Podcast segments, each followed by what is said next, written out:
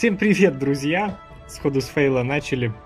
Э, это группа Альфа Центавра, меня зовут Паша, и сегодня со мной в эфире Дим. Всем, друзья, всем привет, Привычно друзья! уже, ну, Сходу почти. с фейла начали. Э, Это группа... Привет. Запускаем новую рубрику на канале, как вы поняли, Проксима. Вчера выпустили небольшой тизер. А, ну и сегодня, собственно, сами выходим в эфир. Хотим с вами пообщаться в формате такого подкаста, поэтому отдельно поприветствуем тех, кто нас слушает потом в записи. А картинки на стриме, друзья, кроме вот этого прекрасного летящего сквозь звезды логотипа не будет. Можете оставлять нас слушать фоном, ну или общаться в чате. А, Ну и вот мы с Димой обсуждали перед стримом, о чем будем говорить, и сходу решили начать с такой рубрики «Твиты Илона Маска», потому что только что парочка интересных вещей прилетела от Илона. Ну и вот, собственно, Дим, о чем? Первое это то, что Илон начинает принимать, э, можно так выразиться, заказы на самую нелепую полезную нагрузку на первый запуск Falcon Heavy. Потому что вот у SpaceX, судя по всему, уже есть такая традиция на первый запуск закидывать что-нибудь совсем нелепое. На первый запуск э, Falcon 9 и Dragon они закинули в качестве груза кусок сыра. А вот на Falcon Heavy они сейчас размышляют, что такого интересного, собственно, забросить. И вот минут 10 назад Илон написал, что они принимают любые варианты, рассмотрят. Если что, можете писать ему с хэштегом Falcon Cargo. Да, ну или можете нам в чат писать, а мы потом напишем Илону и, и выиграем что-нибудь. Заберем всю славу. Да, кстати, эту практику с такими запусками, насколько я знаю, эм, Rocket Labs переняли, и они на своих электронах тоже запускают какую-то тестовую забавную нагрузку. Ну и пойдем, пожалуй, э, начнем с новостей, которые поближе к нашему каналу. Э, Поговорим о Патреоне. А, С этой темы сегодня начнем, а, потому как большое количество людей на нас подписались, и а, многие задонатили нам на получение э, стикеров, футболок. Э, Мы в ближайшее время начнем все это рассылать. Уже дизайн футболок есть в чате, в Телеграм он был, и в группу ВКонтакте, по-моему, мы, мы забрасывали его. А а по поводу стикер, Дим, есть какие-то новости там или нет? По поводу стикеров, UPS все еще доставляет.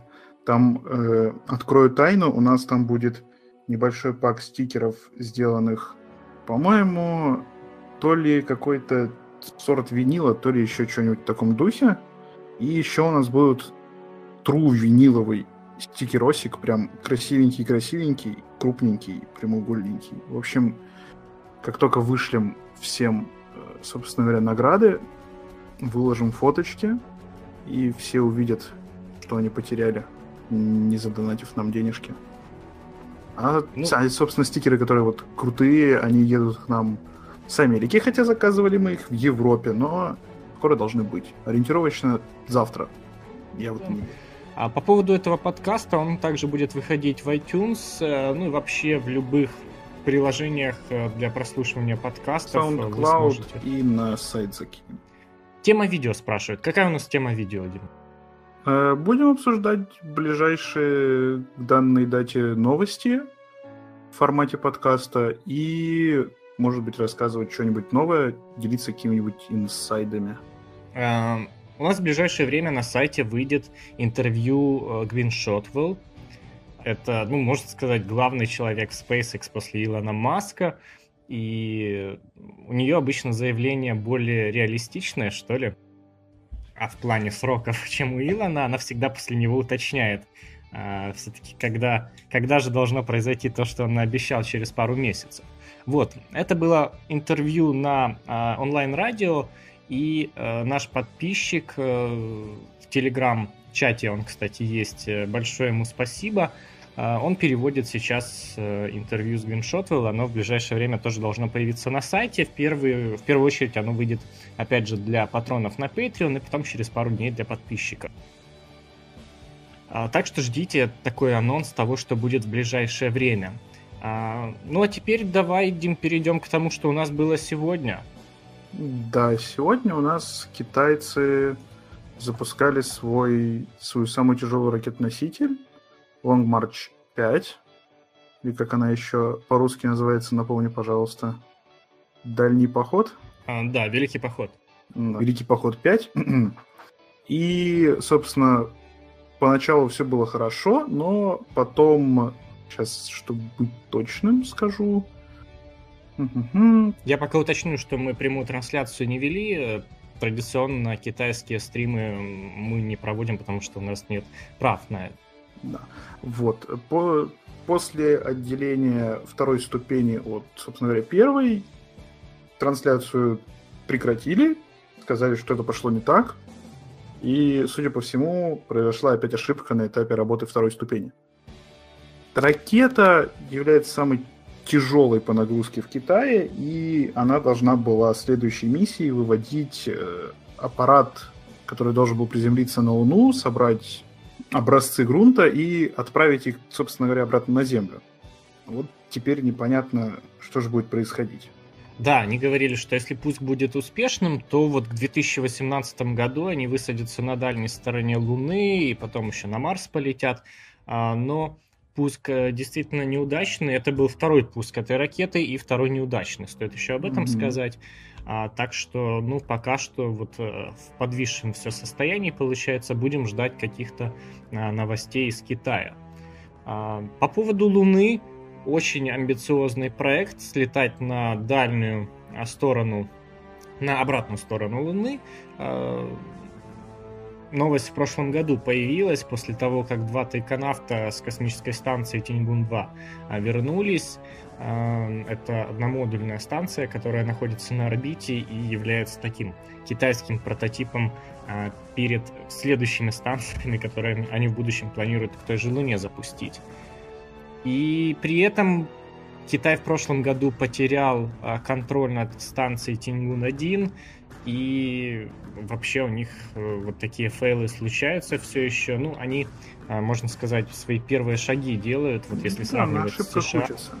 Да, а, то есть ошибки были у всех, э, к этому надо спокойно относиться, хотя все мы, конечно, болеем за Китай, тот же Илон Маск вот э, твитнул о том, что это большая потеря для космонавтики мировой, сегодняшний фейл а, Стингун. Да, и а... он, не, он представляет себе, насколько тяжело тем, кто работает над этой ракетой сейчас. Да, каждая, каждая ошибка, она деморализует, но мы надеемся, что Китаю и команде, которая работает над этим всем, удастся собраться и очень скоро они вернутся к запускам и такие и слетают и на Луну, и на, и на Марс у них есть планы к 2020 году, во всяком случае, были слетать. Mm-hmm. А, и даже на астероид сразу после Марса. То есть они такие три этапа обозначили. Луна, Марс, астероид. А, хотели совершить посадку на поверхность э, и взять, опять же, пробы грунта. В общем, посмотрим все-таки, в чем была проблема. Потому что уже вот опять проблема со второй ступенью. Что-то у них идет не так вечно.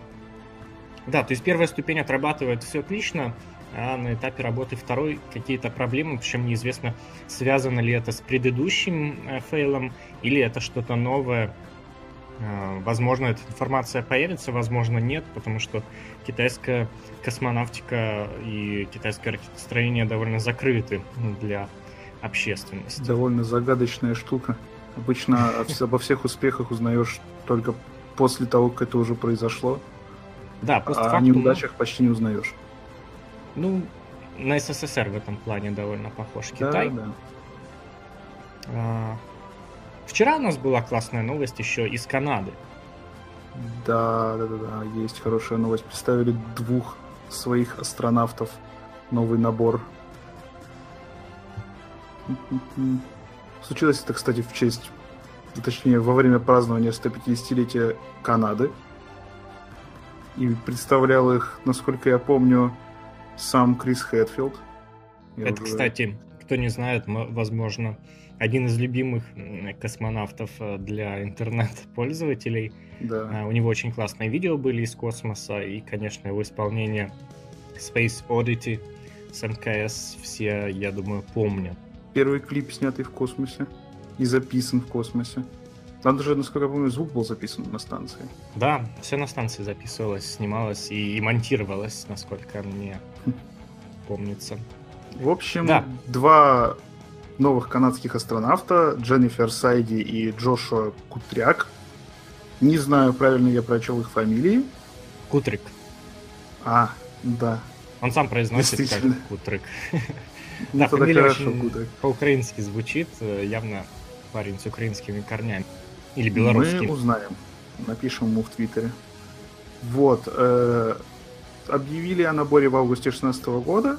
Канадское космическое агентство поступило 3772 заявки и 3770 человек, собственно говоря, пролетели немного. Но вот два счастливых новых астронавтов у Канады теперь есть. Да, еще, кстати, неизвестны даты их полетов. К сожалению. Известно только, что Давид Сенжак, это уже ну, довольно-таки долго работающий астронавтом человек, полетит в ноябре 2018 года, и Джереми Хэнсон полетит в 2024 году. К сожалению, про новых еще ничего не сказано. Да, то есть э, сроки довольно растянуты, не ближайшие, так что пока неизвестно, но тем не менее такие новости всегда радостно а, смотреть в первую очередь в прямом эфире. И у канадского космического агентства мы вчера смотрели на сайте, они очень классно подходят вот к представлению своих сотрудников, космонавтов будущих и кандидатов в космонавты. Там у каждого своя страничка, как в социальной сети. А, и можно о каждом почитать, кучу всего узнать и даже пообщаться, а, лично задать вопрос, ну вот что мы намереваемся сделать а, с астронавтом. Ступени SpaceX вернулись э, в порт уже обе ступени, но все еще нет э, видеозаписей с них. Да, есть куча фоток этих ступеней, уже отфоткали со всех ракурсов, показали вот эти вот сгоревшие рули с, на, во время посадки после запуска Болгария Сет. Ух. Да, им уделялось особое внимание, и видео классное, есть таймлапс, где ступень возвращается в порт но э, все еще, к сожалению, вот ни фотографий с баржи нет, ни видео, я думаю, Есть в ближайшее время появится. с запуска Иридиума фотографии с баржи, но видео никаких. Да, видео в первую очередь нас всех интересует, конечно же, видео. А у меня есть идея, возможно, мы смонтируем потом ролик э, какой-нибудь красивый со всеми посадками э, SpaceX успешными на данный момент. А, ну, посмотрим, это все планы. Надо будет подождать и посмотреть, точнее не посмотреть, а сделать ролик с посадками одной ступени. Там хотя бы штук 4 штуки набралось. Ну, это тоже обязательно будет. И еще одна новость, связанная со SpaceX. Э, возврат Дрэгона, SpaceX Dragon, который должен э, вернуться в понедельник, то есть завтра. Да, в 11.38 Eastern Daylight Time. А сейчас мы будем волшебным образом переводить это. Переводить время в наш часовой пояс, чтобы было более понятно. Но а, суть в том, что Dragon доставил, насколько я помню, около 4 тонн а, груза. Да. На МКС и будет возвращаться назад примерно с тремя, там чуть поменьше. Напомню, дрэгоны, они всегда ну, они повторно используются, и с МКС они возвращаются на Землю с какими-то Вот, собственно, один уже слетал повторно, да. Да, уже один полет был повторный.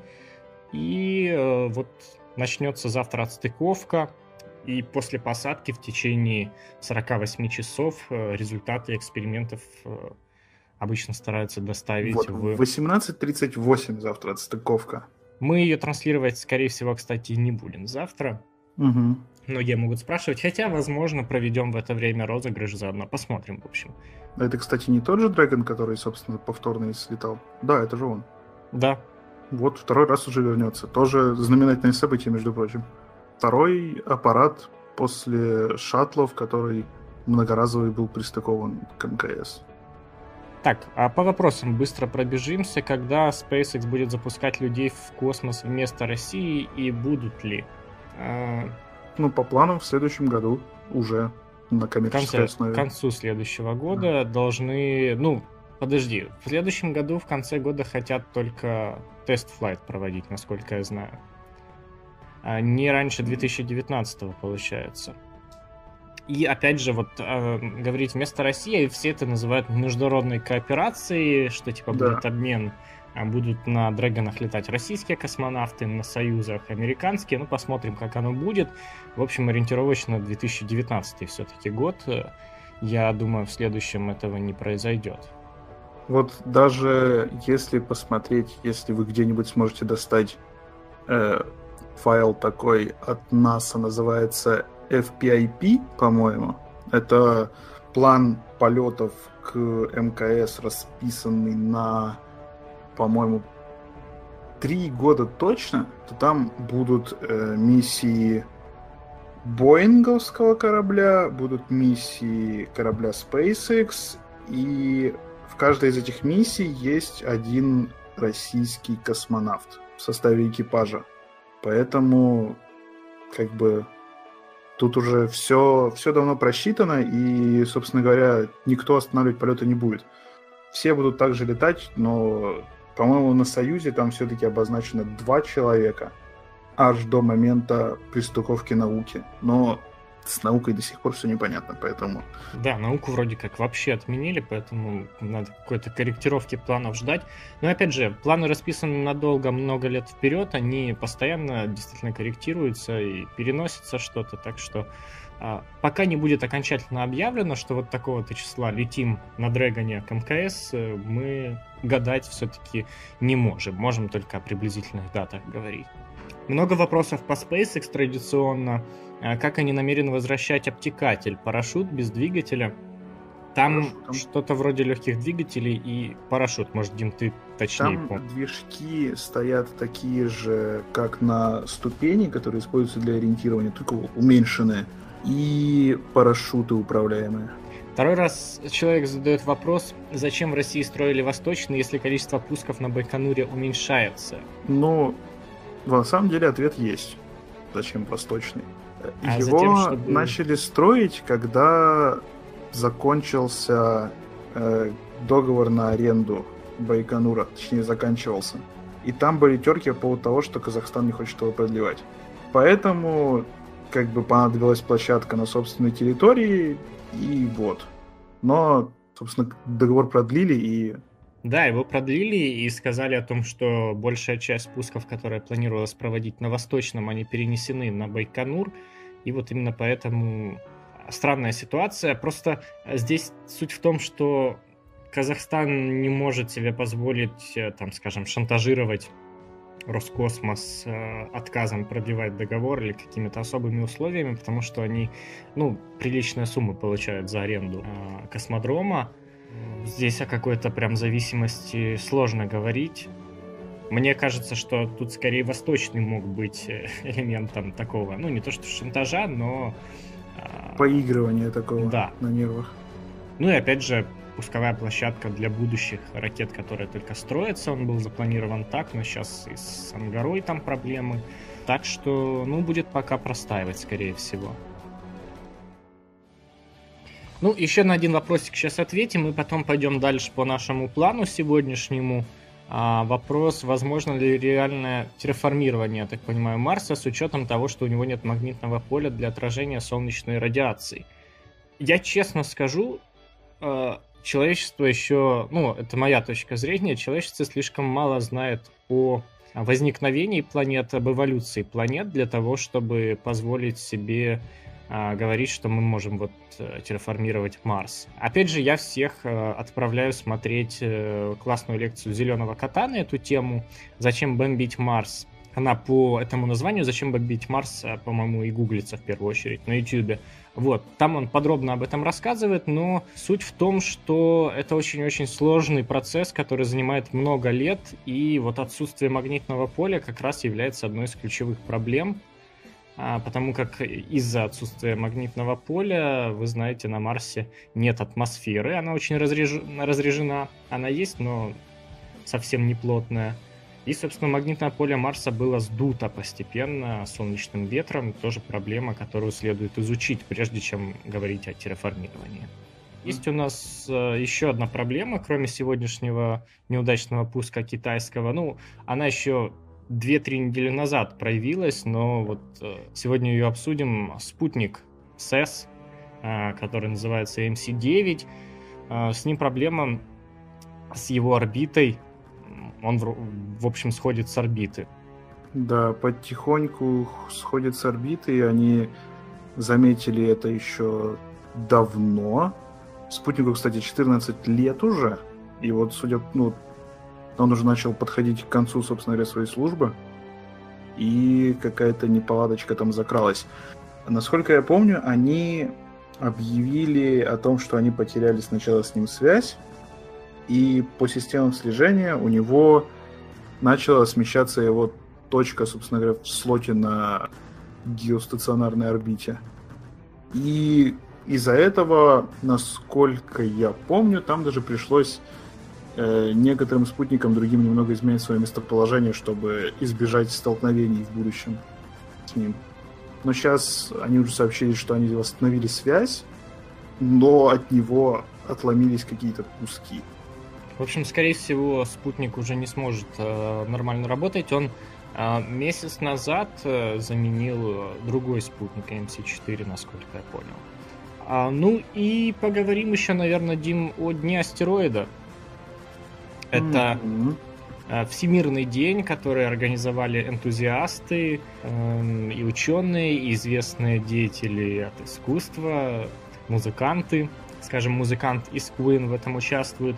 Э, день, который призван рассказывать людям об опасности, которые грозят себе астероиды, и стимулировать изучение этой области, изучение возможностей отводить астероиды от Земли, э, в целом ну, максимально выстроивать такую планетарную защиту.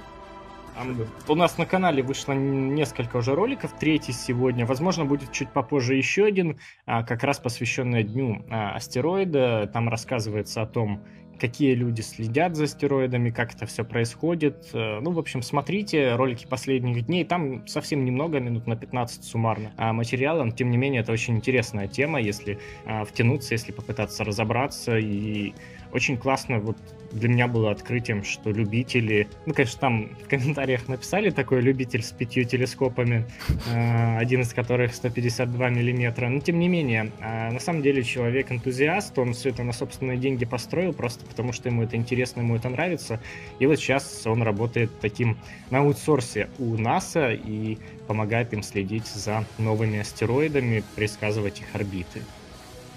Ну, вообще этим на самом деле может заняться любой человек, потому что есть э, целая сеть телескопов, которые от всяких агентств поставлены, которые в автоматическом режиме собирают данные, можно провести там какой-нибудь анализ и даже открыть самому какое-нибудь небесное тело новое, малое небесное тело.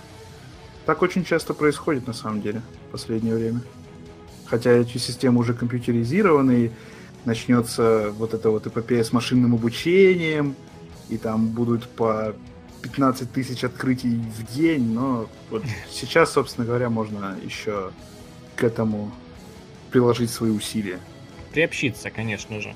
А ну, в любом случае, в будущем нужны будут э, все-таки наблюдения, э, которые точно так же в ручном режиме люди смогут проводить, просто что дифференциацию будут проводить машины. И, кстати, недавний проект Backyard Planets — о котором мы говорили у нас на канале, где людям предлагалось исследовать снимки, там, где как раз вот наблюдение анимации происходит, то есть кусочек звездного неба заснят, на нем какие-то изменения, если есть, люди отмечали это на картинке. А, насколько мне известно, а, он использовался для того, чтобы тренировать нейросеть которая в будущем будет сама выполнять всю эту работу, естественно, намного быстрее, чем люди, но вот пока что коллективно а, большое количество людей. Там, по-моему, пара сотен тысяч человек приняли участие в этом проекте, хотя бы парочку анимаций проверили. А, и, кстати, несколько открытий было сделано на самом деле. Вот, люди отблагодарили за то, что они помогли, конечно же. Все-таки люди пока быстрее справляются с этой задачей, но машину нужно просто научить. Да, нейросеть, она обучится и будет потом отличать намного быстрее. И вот еще там же есть проблема с этими телескопами, которые все-таки снимки оставляют. Там есть э, такая вещь, как ну, вот что-то вроде помехи просто, когда высокоэнергетическая частица ударяет в матрицу. Поэтому вот в этом деле тоже нейросети очень сильно помогут. Большинство вот делается тоже множество открытий вот на основании нескольких снимков, а потом оказывается, что это просто помехи. Да, ну эта проблема, конечно, потихонечку будет действительно решаться. А нас просят, кстати, больше тестов делать. Э, кто не знает, у нас на сайте а, есть отдельная рубрика по тестам. У нас несколько штук заготовлено уже. Про уран понравился. Можете заходить, проходить тесты, проверять свои знания. А, ну и мы будем их продолжать делать, так что не переживайте. Привет проекту Альфа Центавра. Топ Экшен обещал прочесть вопрос. А, ребята, прошу, прокомментируйте полет Маска на Марс. Успеет ли он к 2024 году это сделать, как обещал, и насколько все это будет успешно? А, сразу прочту дальше. Может повториться история с подлодкой Курс, когда никто не знал, спасут ли людей. Тогда пережила вся Россия в случае с полетом на Марс. Может повториться всемирно. Ты как думаешь, Дим, успеет ли Маск и насколько это опасно вообще? Ну, людей к 24-му вряд ли. Вот, я же говорю, моя любимая фраза. Elon Standard Time. Есть такое выражение. Вы берете время, которое говорит Илон, и немножко двигаете его дальше. В случае, если он говорит 24 год, двигайте где-нибудь к 30-му. Допустим. Э, поэтому, я думаю, ну, пока мы будем довольствоваться Red Dragon, хотя бы одну запустить, и дальше уже по два, по три Red Dragon, и когда-нибудь беспилотный тестовый Interplanetary Transport System, который все-таки все-таки называется Big Falcon Rocket. Да, Red Dragon, может, кто не знает, э, по аналогии с обычным Дрэгоном грузовиком, это как раз грузовик, который будет летать на Марс, доставлять туда грузы, ну, и какой-нибудь Red Crew Dragon, возможно, людей. Но это параллельная в целом а, программа марсианская, mm-hmm. которая у SpaceX идет, ну, параллельно как раз э, Interplanetary Transport System. Я думаю, все-таки действительно они пораньше за нее возьмутся. А, просто для примера, вот то, что Дима сказал, а, Elon Standard Time, а, Falcon Heavy, который мы ждем в этом году, в конце года, его должны были запустить изначально в 2013 году, но вот видите, на 5 лет все перенеслось, и это просто тестовый пуск первый, что уж говорить о пусках, в которых будут участвовать люди. То есть там гораздо больше требований, гораздо больше проверок и гораздо больше возни и переносов будет совершенно точно. Да, но Поэтому вот действительно... даже вот почему Илон объяснил, собственно, задержку с Falcon Heavy. Да, цитата. «Мы думали, что три первых ступени собрать вместе было проще. Оказалось, что нет. Им пришлось переделать всю структуру, даже если посмотреть э, изменения самого изображения на сайте SpaceX, Falcon Heavy очень сильно поменялось за последние несколько лет. Да, мы, кстати, недавно на стриме смотрели анимацию и старую, и новую. Да, да, да. С Falcon Heavy. Очень советую в этой связи почитать у нас на сайте, опять же, интервью с Томасом Мюллером. Оно большое, такой лонгрид. Опять же, нашим подписчикам, тем же, которые переводят интервью с Гвин Шотвелл, а, было переведено. Там рассказывается вот о принципах работы, которые исповедует Илон Маск, и Будет интересно вам почитать, я думаю, вы поймете, почему переносы часто случаются у SpaceX и почему на самом деле это неплохо и не страшно. Лучше разок перенести, чем, грубо говоря, на, нафейлить много раз подряд. А, в какой стране сильнее всего развита космическая программа? А, от вопрос от Сергея. Китай. Но если посмотреть их прогресс за вот промежуток времени, то Китай в принципе. Ну, я с тобой не соглашусь. Я всеми руками за США а, в этом плане, потому что они успели и людей позапускать, и людей на Луну отправить, и все-таки по межпланетным миссиям а, все пионеры, и вояджеры, а, недавние полеты к Плутону, все это только США, ну, иногда в кооперации с другими государствами, но тем не менее. Китай, ну, они очень быстро развиваются, но все-таки они успеха пока не достигли. Сегодняшний фейл это наглядно ну, демонстрирует. Ну, да, но ракета еще новая, поэтому когда-нибудь что-нибудь сделают. Вот, кстати, ты сейчас говорил, я вспомнил про Индию, которая является до сих пор, насколько я помню, единственной страной, запульнувшей аппарат на орбиту Марса с первой попытки. Да, так и есть, им это удалось сходу, поэтому они, несомненно, сильный игрок. Тоже. У них орбитальный аппарат, довольно простой, но тем не менее им сразу удалось его доставить на орбиту. У Роскосмоса огромный багаж опыта. Ну, как бы, да, багаж опыта есть, но все же. Смотрите, я, ну вот, а, это одна из тех тем, по поводу которой мне иногда бомбит, когда начинают претензии предъявлять. Я очень не люблю необоснованных претензий. И да, у Роскосмоса огромный багаж опыта, классные кадры и так далее, но что сейчас делает Роскосмос помимо запусков э, людей к МКС? Пытается Заказов... починить баки на науке. Ну, да. А, как переносит бы? пуски протонов. Это огромные потери денег. И, кстати, в протоны, насколько я помню, часть э, производства компенсируется из российского бюджета для того, чтобы цена э, пуска затем была конкурентной даже, менее чем конкурентной, потому что у э, Протона действительно очень выгодная стоимость э, запуска, а вот где-то на уровне э, Falcon 9. Вот. Межпланетные миссии неуспешны. У СССР было мало успешных межпланетных миссий. А для меня в первую очередь как раз именно такие миссии являются классным показателем. Э, здесь стоит, наверное, вспомнить еще о японцах, которые слетали, э, взяли успешно с кометы образцы и вернулись на Землю. Тоже была классная миссия. Вот она является показателем того, насколько сложные э, именно межпланетные миссии способна э, осуществлять, э, ну, или компания отдельно, или целое государство, или связка нескольких государств. Почему нет? Да, вот, кстати, связка нескольких государств. Экзомарс. Россия и Европа. Немножко фейланули первый раз, но, надеюсь, все-таки на основную часть миссии все будет отлично. Кто не знает, э, первая часть миссии запустили два аппарата, Trace Gas Orbiter и посадочный модуль Скиапарелли. Посадочный модуль немножко накосячил, Trace Gas Orbiter работает прекрасно. В 2020 году, по-моему, да? Или в 22-м? А в 22-м недавно обсуждали как раз, да. Да, вот в 22 году вторая часть миссии «Экзомарс» — это уже ровер и опять орбитальный аппарат. Посмотрим, как и что там будет.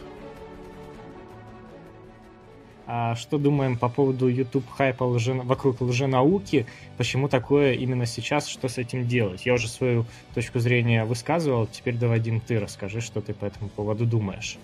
Что так лженаука поднялась у нас? Ну, не знаю, наверное, человек... Ну, вот, в принципе, за счет чего лженаука выезжает на Ютубе.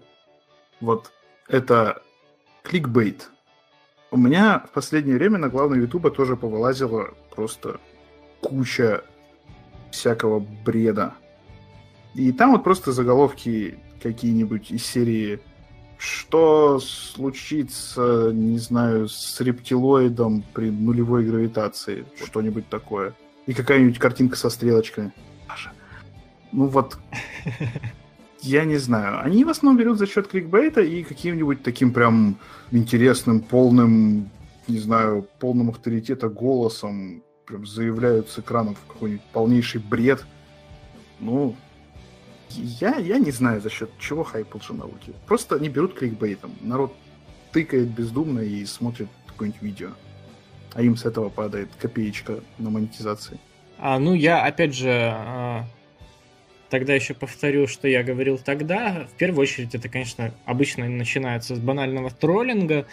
А, и поначалу это довольно забавно, но потом на подобное сообщество а, обязательно наклеивается, накапливается, как снежный ком, а, люди, у которых проблемы в первую очередь, ну, как мне кажется, с самовыражением, и, опять же, любители всевозможных там теорий заговора и так далее. И именно они, накопившись, э, начинают это все распространять, и создается вид, что действительно большое количество здравомыслящих людей туда вписались, но на самом деле преувеличено все это.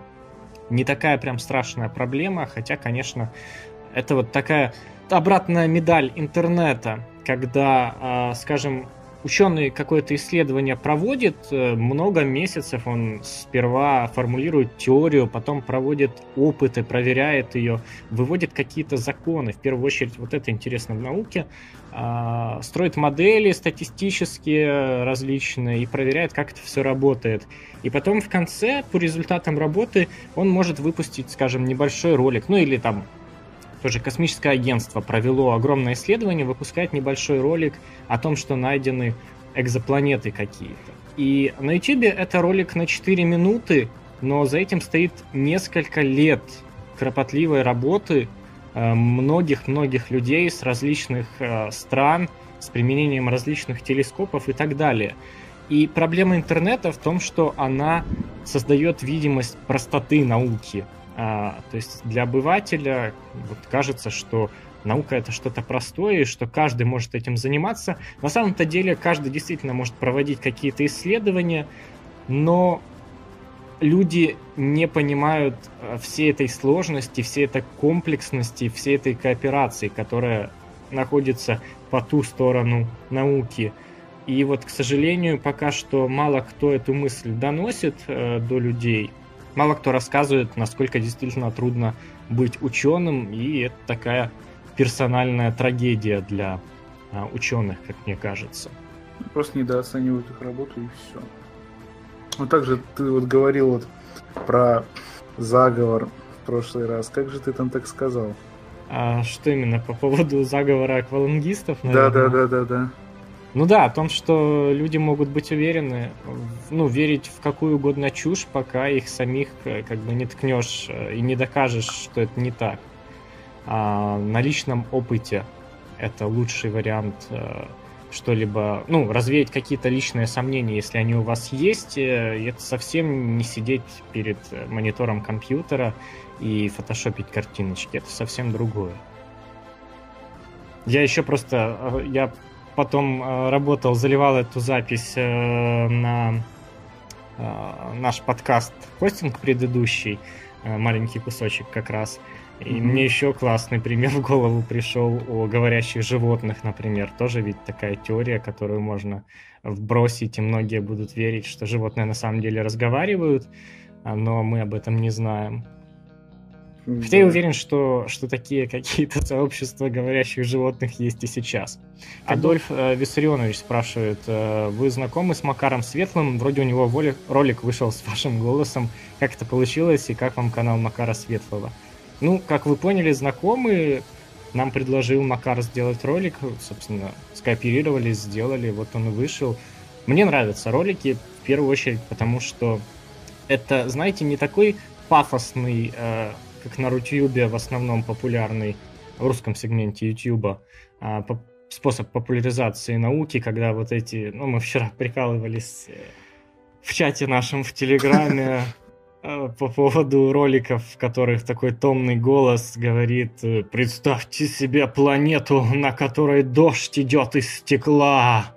И там показывают какую-нибудь картиночку красивую а, ну, это весело, конечно, но это не популяризация науки, это просто, по большому счету, озвучивание каких-то интересных фактиков и так далее а, с сайта Эдмиру, например. А вот, и, а и в основном подходит... это делается, подожди, я тебя перебью. Да-да. Это в основном вот эти вот все ролики делаются типа для серии «Люди, смотрите мой видосик, а мне будут капать деньги». Все. Там никаких благих целей эти видео не несут. Ну, да, в первую очередь так, конечно. А, вот. И о разнице с Макаром Светлым, он, насколько я могу судить, насколько я видел по тому материалу, по которому мы работали а, с роликом у Ландау, который вышел на канале у Макара. Вот, он подходит очень серьезно к этому вопросу, он готовится, читает несколько источников, проверяет информацию, что немаловажно. И э, у него нет цели объяснить прям простым языком э, для глупых людишек, э, он просто вот дает информацию и дает возможность э, ей поинтересоваться, разобраться самостоятельно. Вот, я за это очень ценю Макара и то, что он делает. Огромное ему спасибо. Таких людей действительно мало на YouTube сейчас. Я еще увидел одну инфу по поводу китайского фейла сегодняшнего. Сейчас еще разочек проверю. Да, вот на второй ступени установлено два э, движка YF77S, и один из них отказал во время работы ступени, из-за чего другой двигатель работал дольше предназначенного времени и, собственно, не смогли вывести орбиту до ну, нужной. Ну, это печально, но хотя бы теперь причину знаем. Так, ну давай последние два вопроса уже да. скажем. Первый вопрос. Чего хотим от канала в будущем? А, миллион подписчиков. Это потому в плане что, подписчиков? Потому что если у нас будет миллион подписчиков, больше людей будут знать о космосе и о том, насколько он важен для нас. А, да, и ну вот такая э, мечта для нас когда-нибудь прокомментировать пуск ракеты находясь непосредственно около Возле площадки. Да, засняв это в прямом эфире. Не, лучше подальше, конечно. И второй вопрос, какие игры порекомендовать можем о космосе? Это последний второй вопрос. Да. Если посмотреть Space Engine, э, Universe Sandbox, если попробовать Kerbal Space Program, и если уж совсем хардкорно попробовать, то Orbiter – это вот лично от меня. Ну, есть еще всякие Stellaris, есть... Э... Но это уже, знаешь, из серии... Больше Какой... Это ты так отвечаешь на вопрос, типа... Э, Эй, подскажите, пожалуйста, научно-познавательные фильмы про космос. Ну, Звездные войны, Стартрек. Вот. Интерстеллар. Так, подожди. Сейчас у кого-то бомбанет. Так, подожди. Я Интерстеллар просто не очень люблю, а Дима любит. А, ну, вот еще, опять же, тот э, Take on Mars, который все никак э, не доведут э, Bohemia Interactive до ума, но неплохо побродить по Марсу, там механика. Правда, он довольно недешевый. Ну, ну что, э, будем закругляться, фирменная фраза будет. Э, Давай. Э, сперва скажу еще всем еще раз спасибо за то, что поучаствовали. Мы без каких-либо анонсов сегодня выходили. Дальше, конечно, будем это дело анонсировать. Э, с Дальше какой частотой? Лучше? Да, с какой частотой будем выходить? Э, ну, в принципе, я думаю, минимум раз в две недели. Минимум. Да, раз в неделю-две, прям не будем обещать сходу, но будем Постараемся. стараться. Да. Так что ждите нас э, вот в таком формате где-то через неделю, через две. Услышимся обязательно. Э, ну, а для вас сегодня вещали Дима Соколов. Паша Поцелуев. Это Альфа Центавра, друзья, и не забывайте главного. Мы не можем приблизить звезды к вам, но мы можем сделать вас ближе к звездам. Всего хорошего. До свидания.